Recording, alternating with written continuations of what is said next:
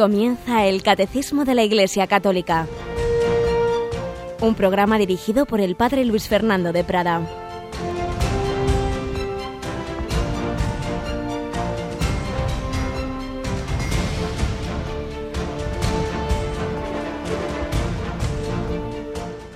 Alabados sean Jesús, María y José. Un cordialísimo saludo, querida familia de Radio María. Aquí estamos un día más, en un miércoles. Os decía la semana pasada que puede ser buena costumbre que los miércoles tengamos especialmente presente a San José. Si los domingos miramos la resurrección de Cristo, los sábados a María, los viernes la pasión del Señor, los jueves la Eucaristía, pues el miércoles puede ser un día para que no nos olvidemos de esa figura de la Sagrada Familia de la que habló ayer el Santo Padre en Cuba. Tenemos a Cristina Rubio. Buenos días, Cris. Muy buenos días, Padre. Pues como habéis ido contando en informativos, y ayer también lo hacíamos en directo, el Papa tuvo ayer ese encuentro con las familias cubanas y luego la bendición a la ciudad de Santiago de Cuba y fueron sus últimos actos en, en Cuba, luego cogió el avión y como has contado esta mañana ya está en Estados Unidos, ayer fue recibido mm, en el aeropuerto, pero no hubo discursos.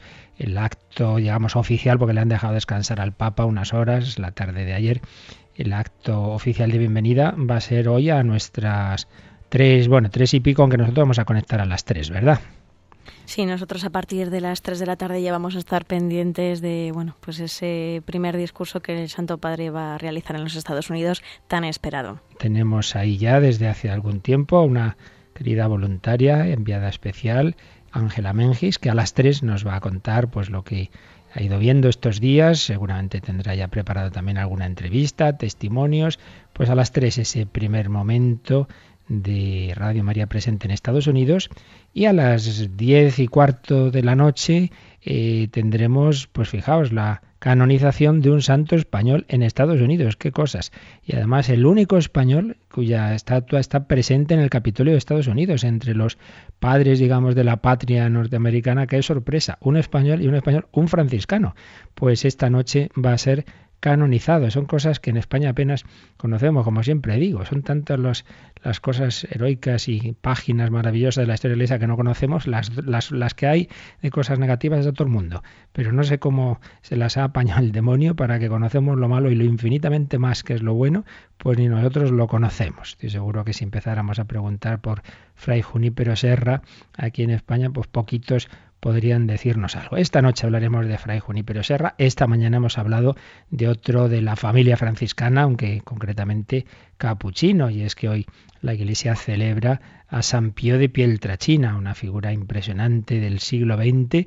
Su beatificación y canonización fueron de los, de los casos que se ha dado la historia de más, más asistencia junto a la de a la beatificación y canonización de Juan Pablo II, pues dos o tres casos de, de, máxima asistencia de millones de personas, porque el Padre Pío realmente fue un instrumento de Dios impresionante, pues ya más allá de las cosas extraordinarias, de los estigmas, de las visiones, de las profecías parece ser que en el año 46 le anunció al joven sacerdote Karol Wojtyła que llegaría a papa y que tendría un atentado.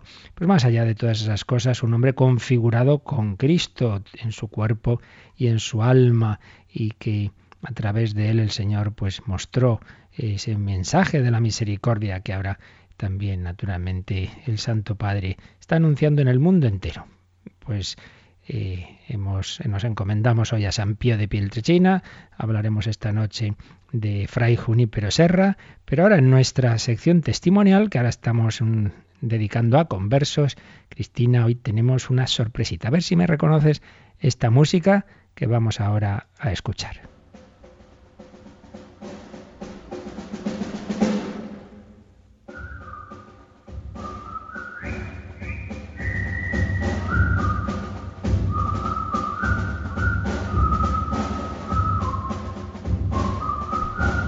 ¿Qué te suena? Pues yo creo que a mí y a todos los oyentes de Radio María es de la película del puente sobre el río Kwai. Así es. Y es que no es que ahora de repente vamos a hablar de cine, sino que vamos a hablar de la conversión al catolicismo del oficial británico, el protagonista, el, actor principal de esta película. ¿Te acuerdas cómo se llamaba? Alec Guinness. Alec Guinness. Vamos a hablar de él.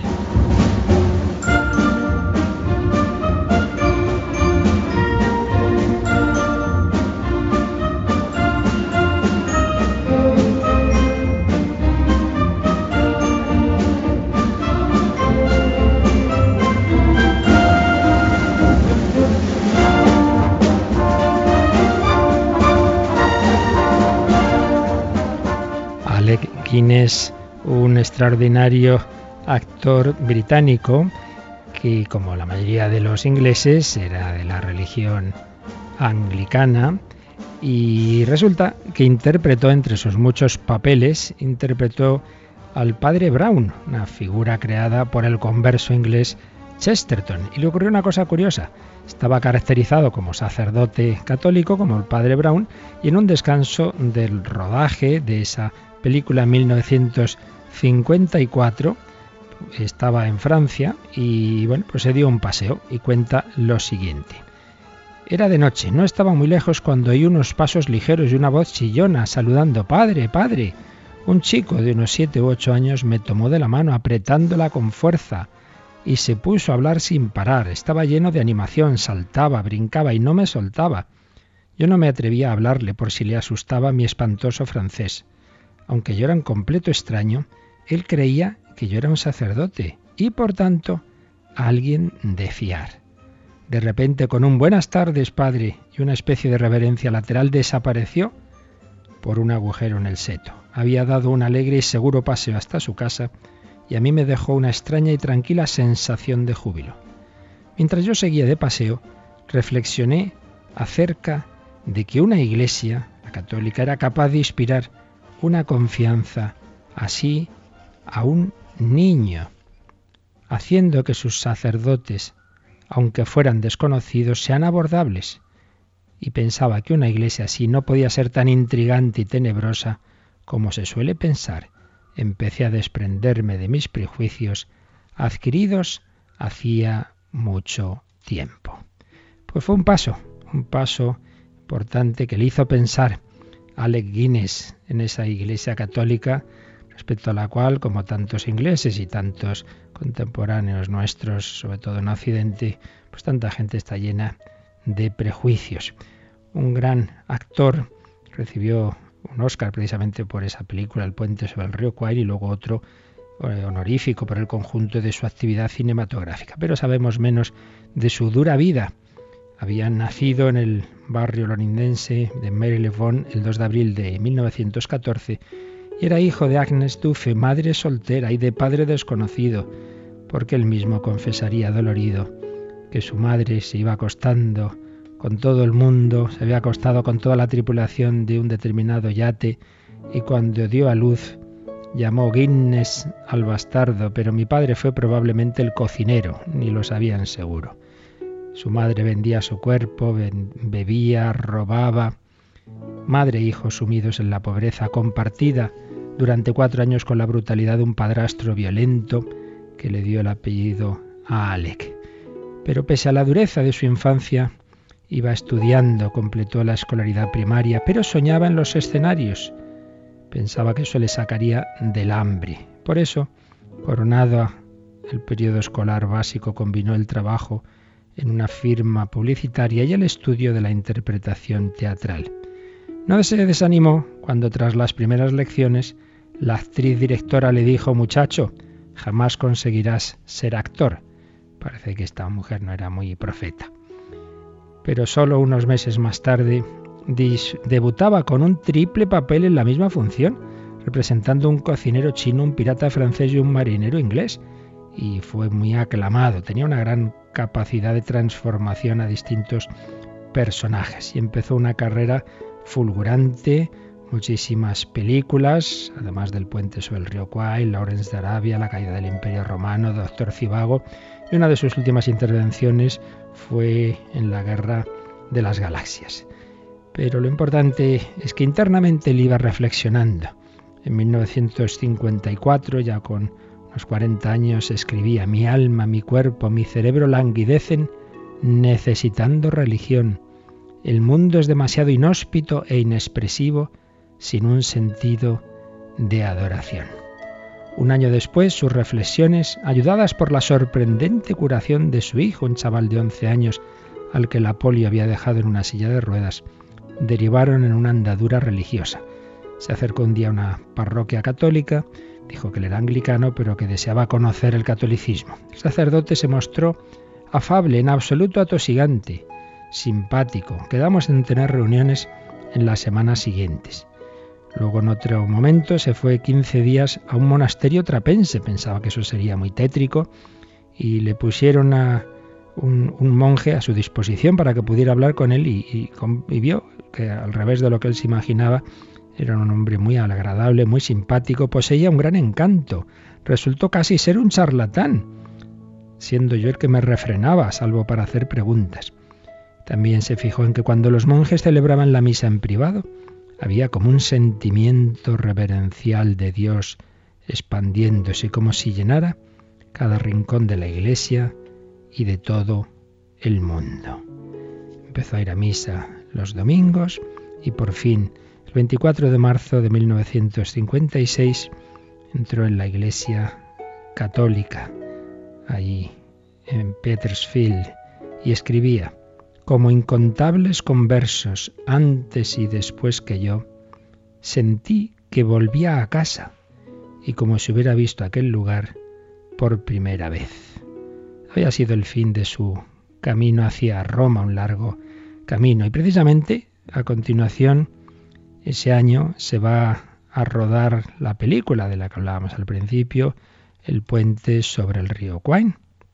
Y entonces dice que celebró con su mujer, estaba casado, naturalmente celebramos nuestras primeras navidades juntos como católicos en una pequeña iglesia, donde en Ceilán, se llamaba entonces ahora Sri Lanka, porque ahí se estaba rodando esa película. Celebramos nuestras primeras Navidades juntos como católicos en una pequeña iglesia cuyos costados se abrían a unas palmeras y la espuma de las olas rompía sobre una playa calurosa de arena blanca con pájaros tropicales.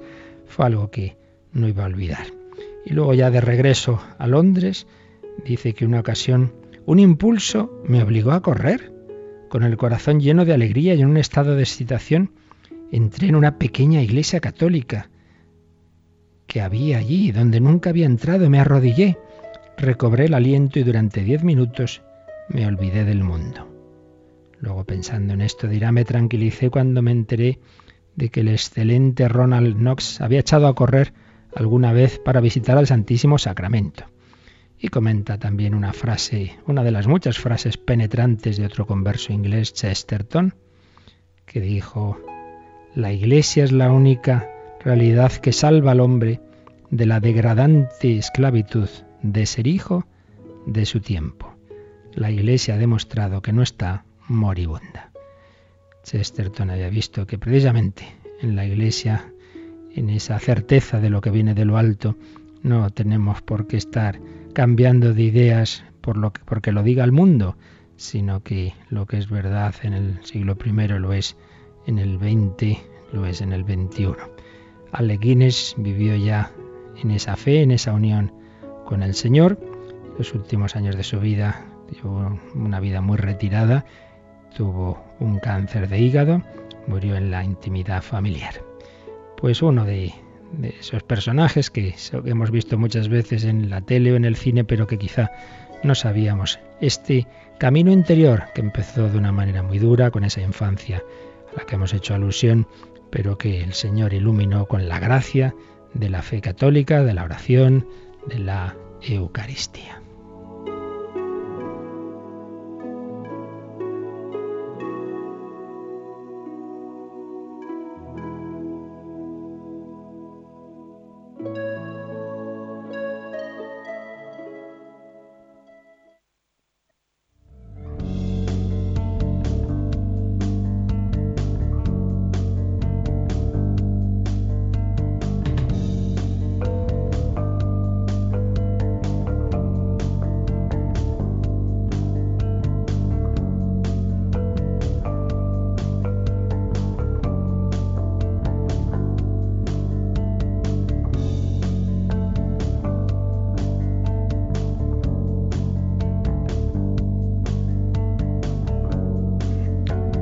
Pues sí, Alec Guinness compartió nuestra fe católica, esta fe católica que estamos explicando desde el catecismo de la Iglesia Católica, esta fe católica que tiene como centro, como clave, como verdad principal que el Hijo de Dios, el Verbo Eterno, la segunda persona de la Santísima Trinidad, se hizo hombre, la encarnación. Hemos estado viendo estos días pasados el porqué de la encarnación, por qué el Verbo se hizo carne. Y habíamos estado hablando, por un lado, de esa eh, controversia teológica, entre comillas, porque veíamos que en realidad no son posturas contrapuestas, sino conciliables, de por un lado el verbo se hizo carne para salvarnos, que es obvio y así está en el credo, pero por otro lado como a su vez nosotros estamos hechos para Él, el centro de, la historia y del plan de Dios es Cristo. Eh, entonces Dios ha querido comunicar su gloria a esa humanidad a la que se ha unido hipostáticamente. Veíamos esa tesis redentiva y tesis en la que Cristo es el centro de todo. Y luego, pues el catecismo nos daba matices de, de ese motivo, de esos motivos de la encarnación, para salvarnos, para reconciliarnos con Dios, para que conociésemos el amor de Dios, para ser nuestro modelo de santidad, vemos en un hombre pues como Dios nos pide ser, y para hacernos partícipes de la naturaleza divina. Era el último, último punto que veíamos ayer, el 460. El Hijo de Dios se ha hecho hombre para hacernos a los hombres hijos de Dios. Dios participa de nuestra humanidad, se encarna para darnos a darnos a nosotros una participación de su divinidad. Dios hace hombre para que el hombre se haga Dios, obviamente no en el, en el, mismo sentido ambas expresiones. Dios ha hecho hombre plenamente, asume la naturaleza humana.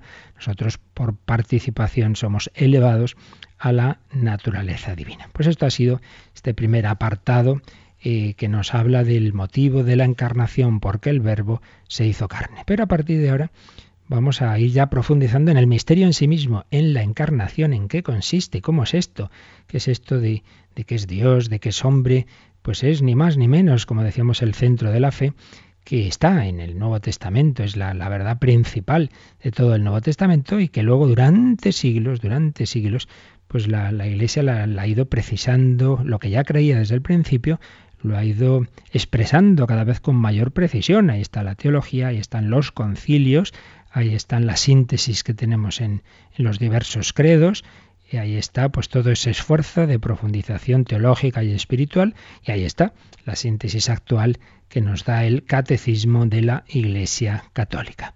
La encarnación, la encarnación, que viene a ser en el fondo pues volver a una y otra vez a, los textos del Nuevo Testamento, yo diría que sobre todo a dos, que son las, las claves de, este misterio, ¿no?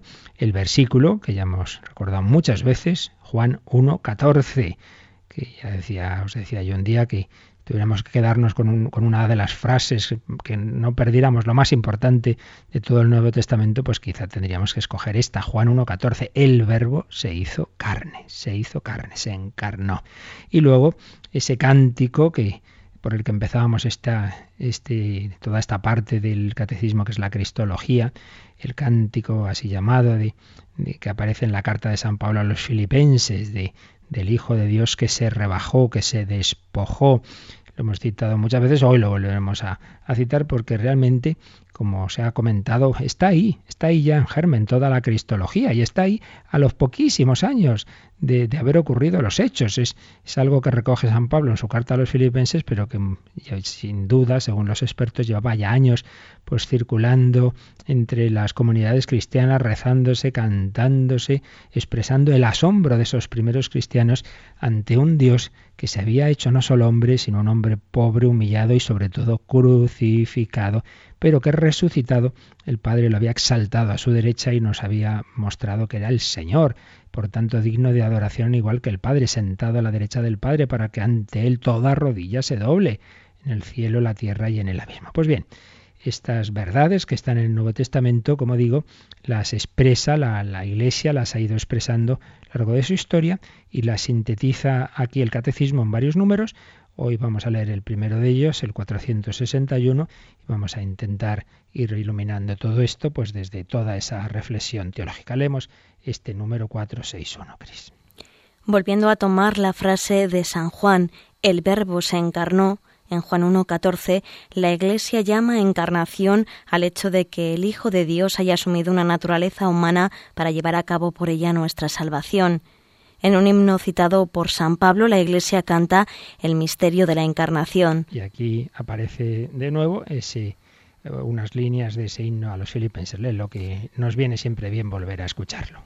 Tened entre vosotros los mismos sentimientos que tuvo Cristo, el cual, siendo de condición divina, no retuvo ávidamente el ser igual a Dios, sino que se despojó de sí mismo, tomando condición de siervo, haciéndose semejante a los hombres y apareciendo en su porte como hombre, y se humilló a sí mismo, obedeciendo hasta la muerte y muerte de cruz. Pues aquí tenemos ya esos fundamentos bíblicos eh, los principales, junto a los muchísimos que hemos ido viendo, que vimos cuando hablamos de los nombres de Jesús y lo que hoy también diremos, pero básicamente están ahí estas claves, ¿verdad? A veces hay quien, quien dice sin saber teología y sin saber historia, como si de repente la Iglesia en el siglo IV, en el concilio de Nicea, se hubiera inventado eh, quién es Cristo, hubiera de repente dicho que es Dios, como si eso no estuviera desde el primer momento clarísimo en la vivencia y en la expresión eh, escrita de, los primeros cristianos en el Nuevo Testamento. Más claro no puede estar. Al principio era el verbo, el verbo estaba con Dios, el verbo era Dios y el verbo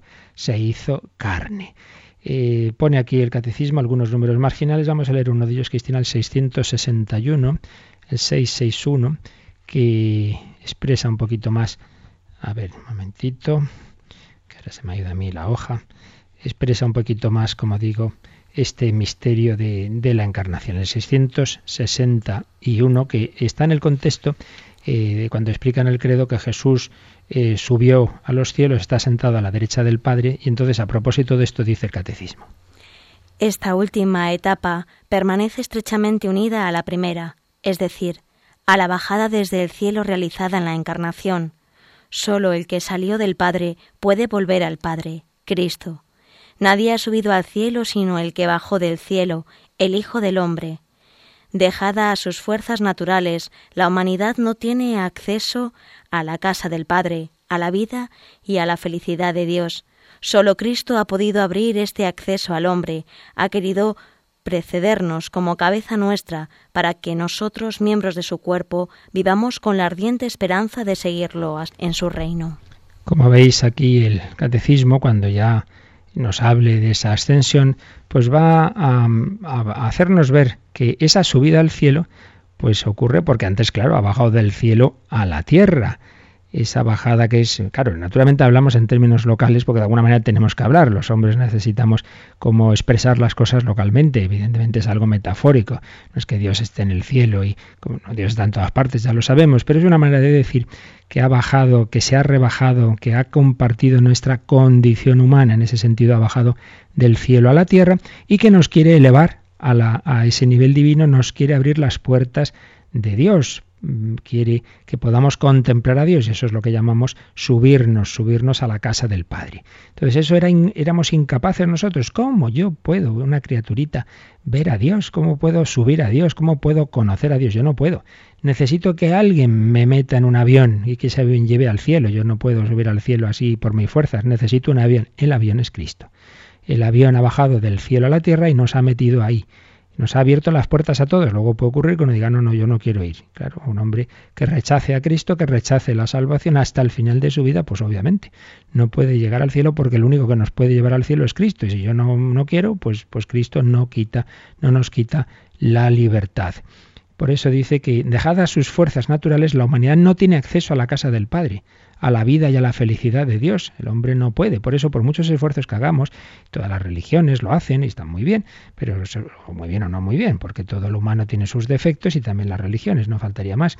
Pero en cualquiera de los casos son esfuerzos humanos que no llegan al cielo. Entonces solo puedo llegar a Dios si Dios mismo me coge en brazos. Por eso dice, solo Cristo ha podido abrir este acceso al hombre.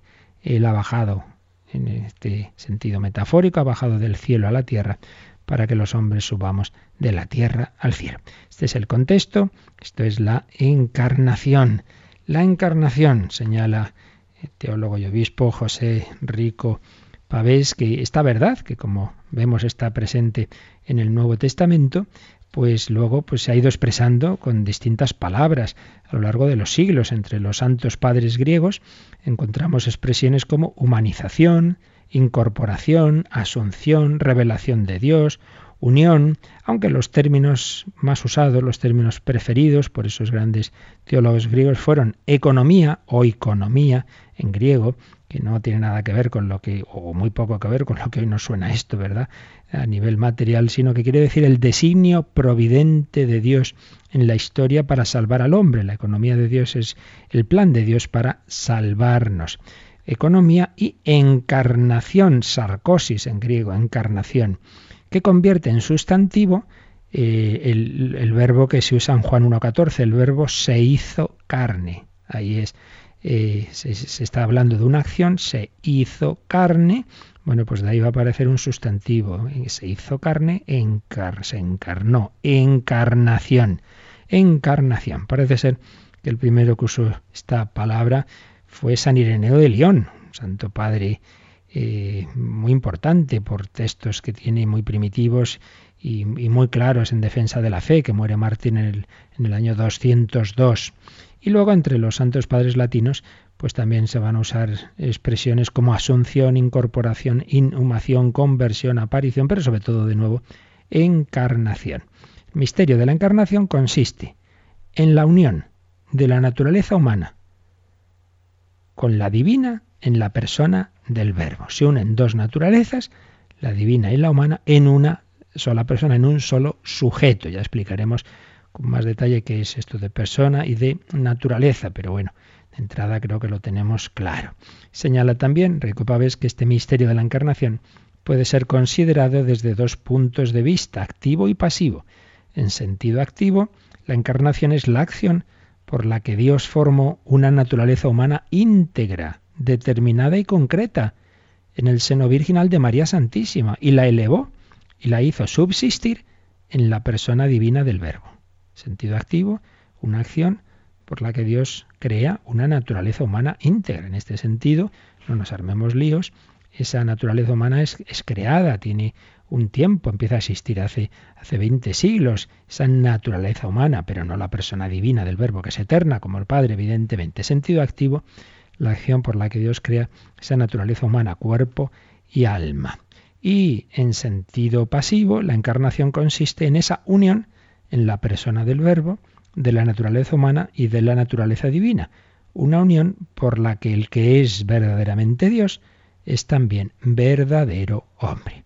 Este es el misterio, el misterio de la encarnación, el misterio anunciado, el misterio que fue siendo preparado, el misterio que se realiza pues hace más de dos mil años y del que vive la Iglesia. Vamos a agradecer al Señor, vamos a agradecer que Él ha venido a buscarnos. El hombre busca a Dios, sí, pero esa búsqueda siempre se queda muy corta como todo el humano. Lo bonito es que Dios ha buscado al hombre. Vamos a agradecerlo y vamos a pedir al Señor que nos dejemos encontrar, que de nuestra parte también le busquemos a Él, busquemos a Cristo, busquemos al único Salvador.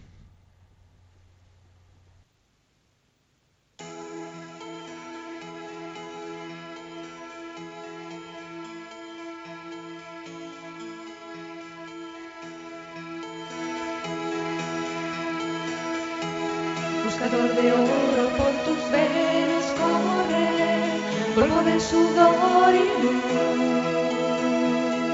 Y entre tus arrugas un filón se esconde de amarguras y de luz. Forjador de sueños, rompedor de moldes, sabedor de ingratitud. Solo en el camino y molido a golpes te encontraste con Jesús. ¿Quién lo iba a decir? ¿Quién lo iba a pensar? Buscador de oro, Él te iba a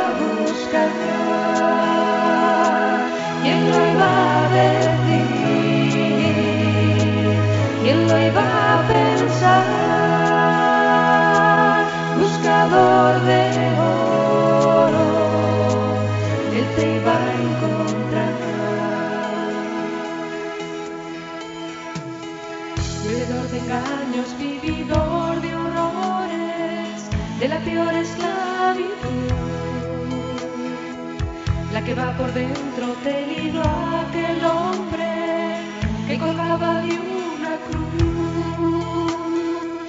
Muerto entre los muertos, pobre entre los pobres, solo te quedabas tú.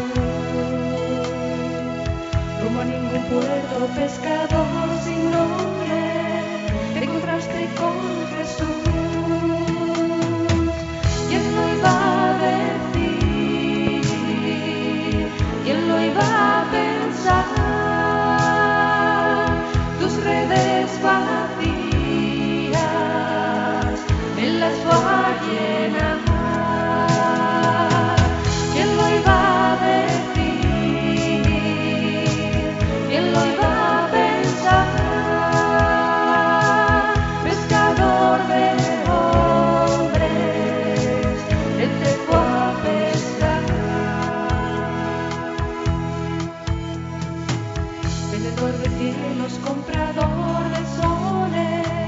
Soñador de juventud,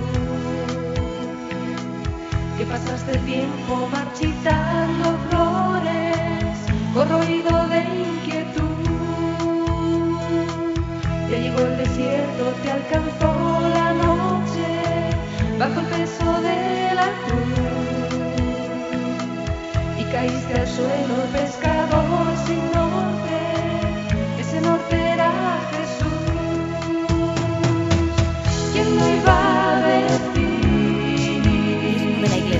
Iglesia ¿Quién lo Católica. iba a pensar?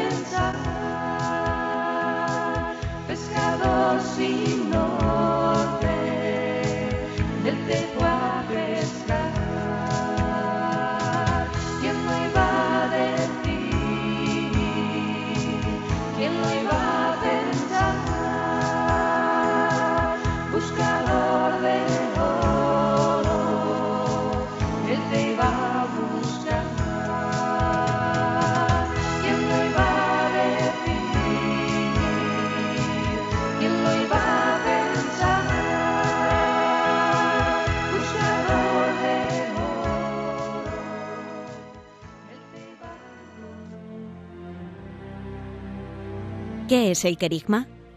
¿Cómo se compuso el catecismo? El padre Luis Fernando de Prada ha respondido a estas cuestiones en su programa Catecismo de la Iglesia Católica, un espacio donde, además, ha explicado los primeros contenidos de este texto magisterial, desde las razones para creer en Dios, la revelación y la fe, hasta la primera parte del credo, desarrollando temas fundamentales como el Dios uno y trino, la creación de ángeles y hombres, la providencia, el problema del mal o el pecado original. Dios nos promete la salvación, viene Jesucristo, pero ¿por qué todo este lío? ¿Por qué Dios permitió aquello? ¿Y por qué hay tanto mal? La pregunta que una y otra vez nos hacemos. Pues eh, se la hace el catecismo, en el número 412.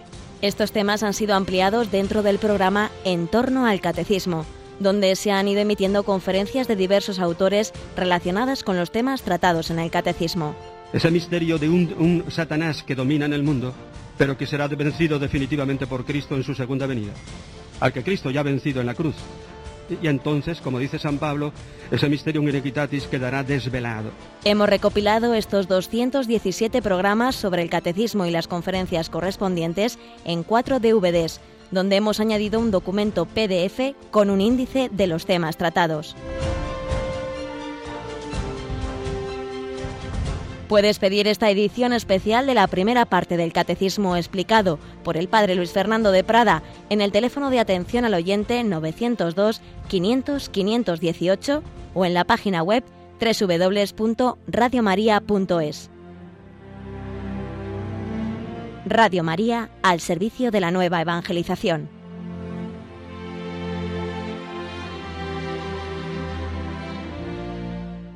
Bueno, aquí Cristina nos ha metido una cuña publicitaria en la que nos ha recordado que hemos estado antes de esta parte de Cristología tratando de toda esa primera parte del, del catecismo. eh, toda esa creación de Dios, bueno, pues nos viene bien empalmar en efecto, porque justo lo que vamos a decir ahora es que todo ese plan de Dios, toda esa creación, todo ese hombre al que crea su imagen y semejanza, estaba todo preparando el momento central, el momento de la encarnación, que esto no ha sido de repente, ¿no? Pues ahora, de repente va el verbo se hace carne. No, no, no, no. Todo el sentido de la historia, todo el sentido del pueblo de Israel, todo lo que ocurre en él, en el fondo van a ser miles de flechas que todas van a apuntar al mismo sitio, al punto central, a ese punto cero, digámoslo así, de la encarnación. Lo, lo, fuimos viendo bastante cuando hablamos de los nombres de Jesús, pues como aparece en el Antiguo Testamento, pero vamos a insistir en algunos aspectos que entonces dijimos menos. Ya sabéis que, que esa preparación de que Dios se va a hacer hombre, eh, que no, no, uno no lo ve así como explícitamente, hay que eh, se entiende. Luego ya después que ha ocurrido, entonces sí, entonces uno mira para atrás y dice, anda, si esto estaba anunciado aquí, aquí, aquí, aquí, pero, pero digamos, hacía falta una, una luz especial, pero, pero la verdad es que sí, que cuando uno ya se fija, está en infinidad de sitios anunciado, pero de distintas formas. Señala de nuevo Rico Pavés que podemos distinguir tres, tres formas de preparación del Mesías las profecías, que es lo que todos conocemos más y de lo que hablamos con bastante extensión en su momento, las prefiguraciones, es decir, determinados hechos o instituciones de Israel que, en sí mismas son tipologías, son, son anuncios de lo que iba a ocurrir, y las teofanías. Y vamos a detenernos sobre todo en este punto porque la verdad es que esto se suele hablar poco. Se suele hablar poco de cómo esas teofanías, esas manifestaciones de Dios en el Antiguo Testamento, pues podemos darnos cuenta luego a posteriori de que eran también un anuncio de, de, que ese Dios que hablaba entonces de una forma así como especial, desde lo alto, desde el cielo, a través de, de determinados personajes, luego iba a hacerlo, haciéndose, iba, iba, a hablarnos, pues ya desde abajo, por así decir, haciéndose hombre. Y como digo, este es un punto que no se suele explicar. Y yo mismo, pues creo que cuando vimos esa parte del Antiguo Testamento dijimos muy poco por ello vamos a, insistir en este aspecto siguiendo a, José Rico Pavés. Teofanías, unas teofanías en las que hay una acción conjunta del Hijo y del Espíritu Santo. Son manifestaciones de Dios a los hombres. Eh, podéis recordar que a veces son manifestaciones que se describen sin más como apariciones de Dios, otras con apariencia humana, aparecen determinados hombres, otras en forma de fuego, Dios se manifiesta en el fuego, por ejemplo, la teofanía de la zarza ardiente de Moisés, ¿verdad? O en forma de nube. En otros casos se habla del ángel de Yahvé, a veces se producen en sueños, otras veces se indica que es la gloria de Dios la que se deja ver. Pero lo importante, fijaos, es que la tradición cristiana, los primeros siglos, esos santos padres, esos grandes doctores y teólogos de los primeros siglos, ¿sabéis? ¿Quién vieron en estas teofanías? Veían al verbo. a veces hemos dicho, yo he oído y, y a veces, pues no es que sea una, una, una, herejía de ninguna manera, pero, pero una explicación incorrecta decir, bueno, ahí se manifestaba Yahvé. Bueno, Yahvé, ¿quién es Yahvé?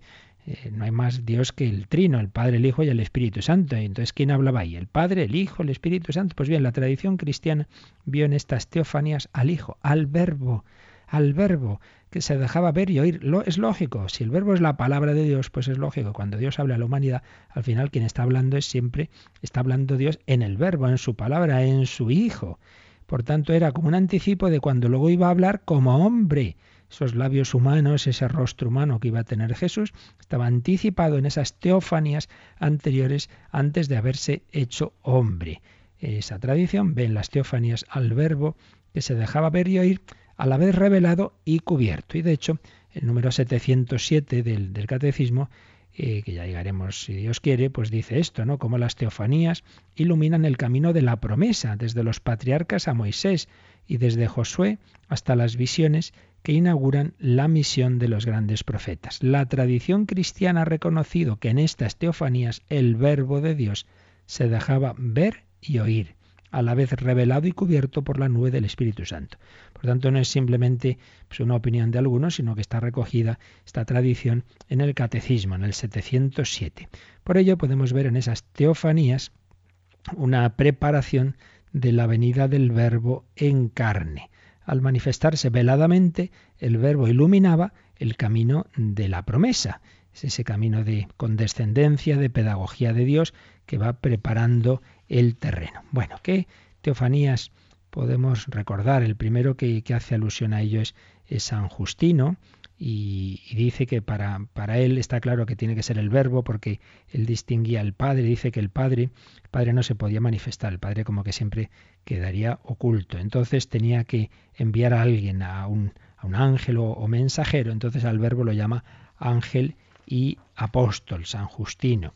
San Ireneo, que antes hemos mencionado, pues para San Ireneo la función de las teofanías es mostrar la unidad del plan de Dios y la unidad de la revelación, desde la creación hasta la revelación. Lo que os decía antes, hay todo un plan de conjunto en el cual desde el primer momento Dios ha pensado en este punto central, en que Cristo fuera el centro, el Dios hecho hombre, y siempre es el Hijo el que se manifiesta. Por eso dice San Ireneo que las teofanías empezaron ya en el paraíso. Tiene un texto muy bonito. Dice, el jardín era tan bello y agradable que el verbo de Dios se personaba con frecuencia en él, se paseaba y entretenía con el hombre, prefigurando lo que había de suceder en el futuro. Es decir, que el verbo de Dios sería conciudadano del hombre y conversaría y habitaría con los hombres enseñándoles la justicia. Es decir, que lo que en ese lenguaje simbólico del Génesis se dice que Dios paseaba en el jardín, San Ireneo dice, bueno, claro, es que esto iba a ocurrir, Dios iba a pasear por la tierra porque se iba a hacer hombre. Entonces, como que esa, esas teofanías, esa, esa comunicación de Dios en el Génesis era una profecía de que Dios se iba a hacer hombre e iba a estar realmente humanamente con nosotros. Serían, por tanto, visiones proféticas, lo que los profetas vieron anticipadamente fue al verbo como hombre viviendo entre los hombres, serían un esbozo imperfecto de la encarnación, visiones parciales del verbo. También Tertuliano va a decir que el protagonista de las teofanías es, es el verbo. Pero decía que vamos a recordar alguna de estas de estas teofanías. Por ejemplo, ¿os acordáis? Está Abraham, su esposa Sara, todavía no han tenido hijos, están junto a la encina de Mambré y aparecen tres personajes. Entonces, esto está en Génesis 18. Aparecen allí tres personajes. Entonces, por un lado se ha visto ahí eh, como que Dios se manifestaba en la apariencia de tres ángeles, un, un reflejo de la Santísima Trinidad. Hay un famoso icono de la Trinidad de Rublev. Pero la escena patrística, eh, la, tradición patrística vio más, más que esa interpretación trinitaria que es posterior, que es más tardía, vio ahí a Jesús como que uno de esos tres personajes era, sería el verbo y los otros serían ángeles que le acompañaban. Entonces, se, aquella frase de Jesús en Juan 8:56, Abraham vuestro padre saltaba de gozo deseando ver mi día, lo vio y se, se llenó de alegría. Pues los santos padres lo aplicaban a esa escena, sí, Abraham me vio, me vio, me vio en aquella manifestación, en aquella teofanía. Sería el verbo quien se reveló a Abraham en Mambré, tomando una apariencia de, hombre, acompañado de dos personajes, pero dice que por eso eh, Abraham solo adoró a uno, al que llamó Señor. Sería el verbo acompañado de dos ángeles. Otra teofanía que recordamos es eh, con Jacob, con Jacob, por un lado eh, en forma de, hombre y por otro lado peleando con él, perdón, en forma de ángel y luego en forma de hombre en aquella pelea eh, que Jacob tiene, tiene con Dios. Entonces dice, dice esta tradición, la tradición patrística también, eh, por ejemplo en San Gregorio de Elvira, que ese que luchaba con Jacob, pues estaba prefigurando la lucha que Cristo iba a mantener con, con el pueblo, con el pueblo de Israel. Por supuesto está la gran eh, teofanía de la zarza ardiente. el verbo se le manifestó a Moisés como el ángel del Señor en la zarza ardiente, en Éxodo 3.2, y también en el monte Sinaí, después en Éxodo 31. Y quien guió al pueblo de Israel a través del desierto sería también el verbo, en forma de columna de nube durante el día y en forma de columna de fuego durante la noche. Y así San Gregorio de Elvira dice al pueblo de Israel lo precedía como guía del camino en una columna de nube durante el día y en una columna de fuego durante la noche para mostrar la gracia del bautismo mediante la nube y el don del Espíritu Santo mediante el fuego. De ahí que el apóstol Pablo escriba que los padres fueron bautizados en la nube y los hechos de los apóstoles pongan de manifiesto que el Espíritu Santo es como fuego. También sería el verbo quien se manifestó a los tres jóvenes en la hoguera para salvarlos del fuego, lo que se nos cuenta en el profeta Daniel capítulo 3, 91. Nabucodonosor, movido por el diablo, es quien reconoce que es Dios el que ha venido a salvar a los tres jóvenes, tal como ocurrirá con Cristo al ser reconocido por los demonios. Esos demonios Jesús expulsa y dicen, tú eres el Hijo de Dios. Entonces, pues dice algún autor, como Tertuliano, pues sí, también Nabucodonosor dice, aquí aquí realmente es Dios el que ha salvado a estos jóvenes y estaría reconociendo al Verbo. En fin, son teofanías eh, misteriosas, ciertamente, pero que una vez que hemos conocido el misterio de la encarnación podemos ver en ellas, y así lo ha visto esta tradición primitiva, esos santos padres que son muy importantes para la vida de la Iglesia, son los más cercanos a, a los apóstoles y los primeros que han interpretado la fe, pues ha visto ahí, como digo, prefiguraciones de que realmente ese Dios que se manifestaba, pues en la figura de ángel, de fuego, de nube, en fin, de esto que hemos recordado, en realidad estaba anticipando cuando se iba a manifestar no ya en apariencia o en figura, sino en auténtica realidad humana. No iba a caminar con el pueblo como una nube o como un fuego, sino como nombre con el que se iban los apóstoles. El que quiera seguirme, el que quiera ser discípulo mío, que me siga, que me siga físicamente a ese hombre, Cristo Jesús, Hijo de Dios, hecho hombre. Así pues, teofanías. Y luego las tipologías cristológicas, personajes, acontecimientos y, y objetos que también prefiguraron al Salvador, al Salvador. Y todo ello también permitió a la Iglesia percibir la unidad del plan divino en los dos testamentos. Por eso siempre la Iglesia ha mantenido y ha venerado el Antiguo Testamento, no lo ha despreciado como en alguna herejía de Marción, que se dejaba de lado dice, no, no, no, esto es el Dios del Antiguo Testamento, para nosotros no es, no, no, es el mismo Dios, que se ha ido revelando progresivamente y entendemos mejor el Nuevo desde el Antiguo y el Antiguo desde el Nuevo. Y el mismo Jesús, el mismo Jesús es el que hace esto, porque recordaréis, por ejemplo, que Jesús en su diálogo con Nicodemo evoca la serpiente que Moisés elevó en el desierto para anunciar su elevación en la cruz. Es decir, que aquel acontecimiento de elevar una, hacer un estandante con una serpiente de bronce, que los que la miraban se curaban de las mordeduras de serpientes, el propio Jesús es el que dice que ahí se estaba anticipando que el que iba a ser elevado en lo alto, el estandarte, estandarte iba a ser el de la cruz, y que los mordidos de serpientes, es decir, por el pecado, nosotros, mirando a Cristo, íbamos a ser curados. El maná, pues también Jesús mismo nos dice en el discurso del pan eucarístico, en el capítulo 6 de San Juan, que el maná que alimentó al pueblo de Israel era figura del verdadero pan del cielo. También Cristo va a hablar de, esa figura de Jonás, que iba a estar en el, en, el, cetáceo tres días y tres noches, diciendo que eso prefiguraba la muerte de Cristo, que iba a resucitar al tercer día. Jesús es el primero que hace esas aplicaciones, que ve en los hechos del Antiguo Testamento prefiguraciones de su figura. San Pablo va a seguir haciendo esta, estas aplicaciones, esta tipología. San Pablo recuerda que el pueblo de Israel estuvo bajo la nube y atravesó el mar y bebieron todos de la roca del desierto, roca que era Cristo. Pues estas cosas sucedieron en figura para nosotros, dice en 1 Corintios 10, del 1 al 6. Y la carta a los hebreos afirma que la ley fue sombra de los bienes futuros sombra de los bienes futuros. Y la primera carta de San Pedro presenta el arca de Noé como figura del bautismo que nos salva. ¿Veis? Esos eh, Jesús y los primerísimos eh, autores cristianos del Nuevo Testamento, los mismos apóstoles, pues van a ver en esos acontecimientos del Antiguo Testamento eh, prefiguraciones de Cristo. Y luego pues lo van a seguir viendo así por los padres de la Iglesia. Por ejemplo, San Hilario ofrece un elenco de diversas prefiguraciones. Adán sería figura de Cristo, porque al igual que el primer hombre fue moldeado del barro con tierra virgen, que recibió el aliento de Dios, así Cristo ha sido plasmado en su carne, de las entrañas virginales de María, por la acción del Espíritu Santo. Y así como se expresa poéticamente la creación de Eva a partir de la costilla de Adán, extraída de su costado mientras duerme, pues se va a ver que la Iglesia es la nueva Eva que nace del costado abierto de Cristo, muerto en la cruz. Y así se van a presentar pues todos esos grandes personajes, Noé, Abraham, Isaac, Jacob, Moisés, como prefiguraciones de Cristo, como prefiguraciones del que había de venir. En definitiva, en resumen, el Papa San Gregorio Magno dirá, no hubo un solo justo del Antiguo Testamento que no anunciara en figura al Redentor.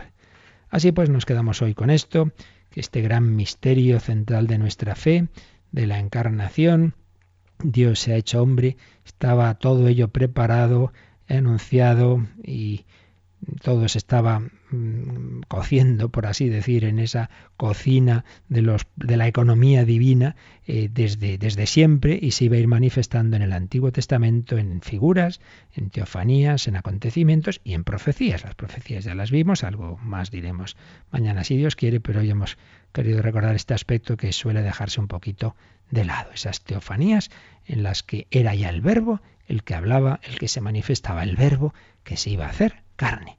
Pues vamos a dar gracias al Señor, vamos a agradecerle su misericordia, es Jesús el que está con nosotros para siempre, el que prolonga su encarnación en la iglesia, lo agradecemos y también si queréis alguna consulta es el momento.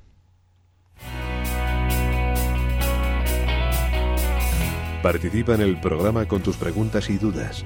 Llama al 91 153 8550. También puedes hacerlo escribiendo al mail catecismo arroba radiomaria.es. Catecismo arroba radiomaria.es.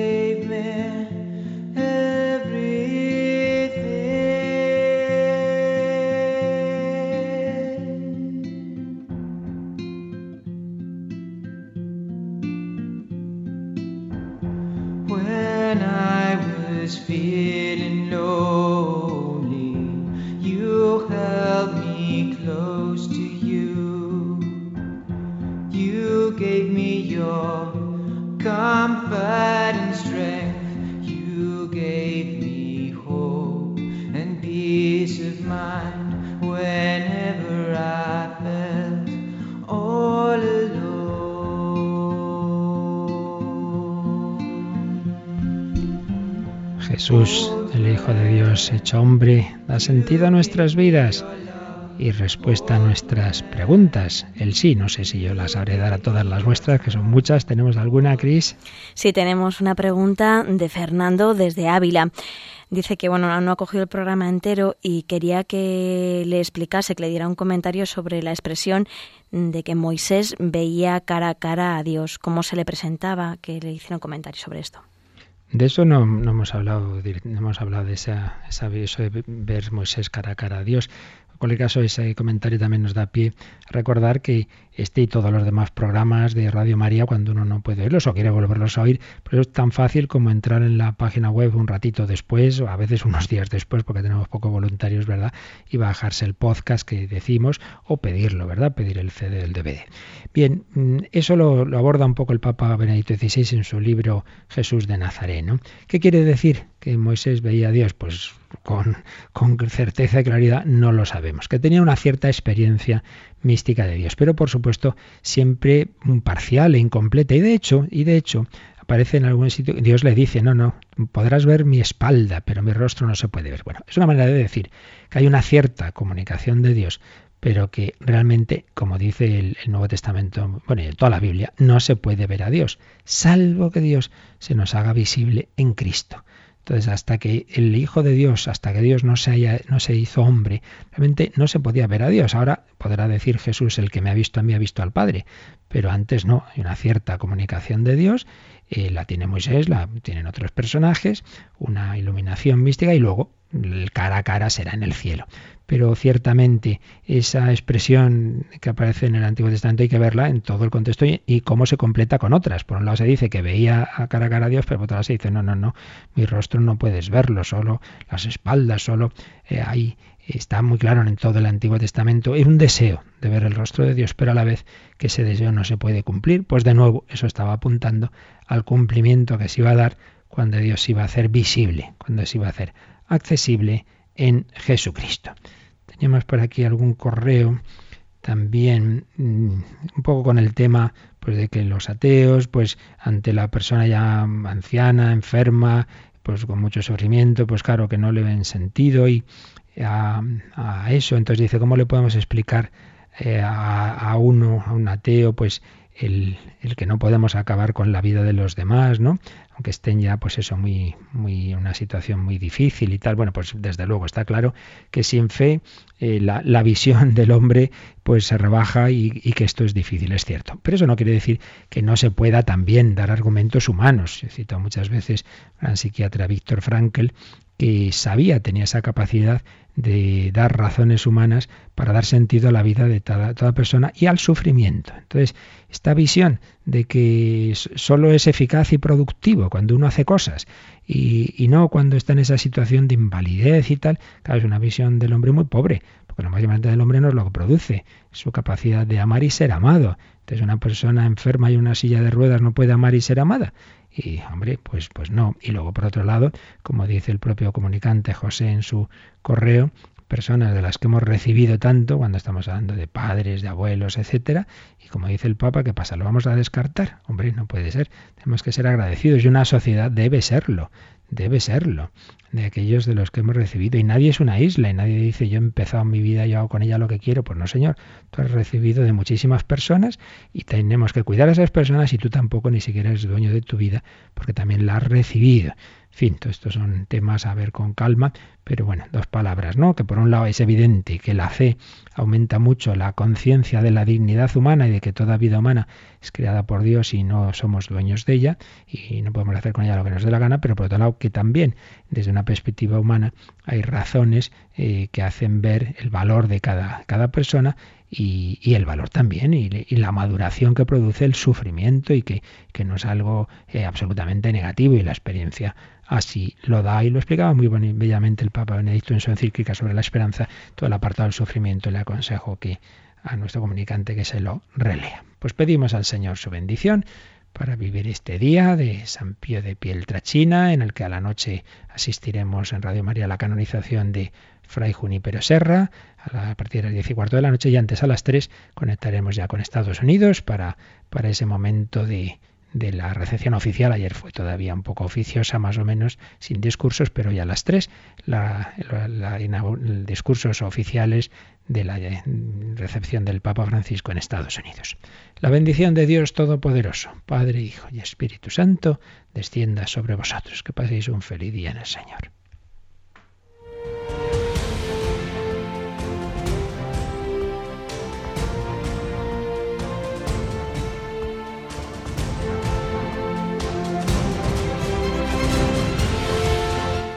Han escuchado en Radio María el Catecismo de la Iglesia Católica,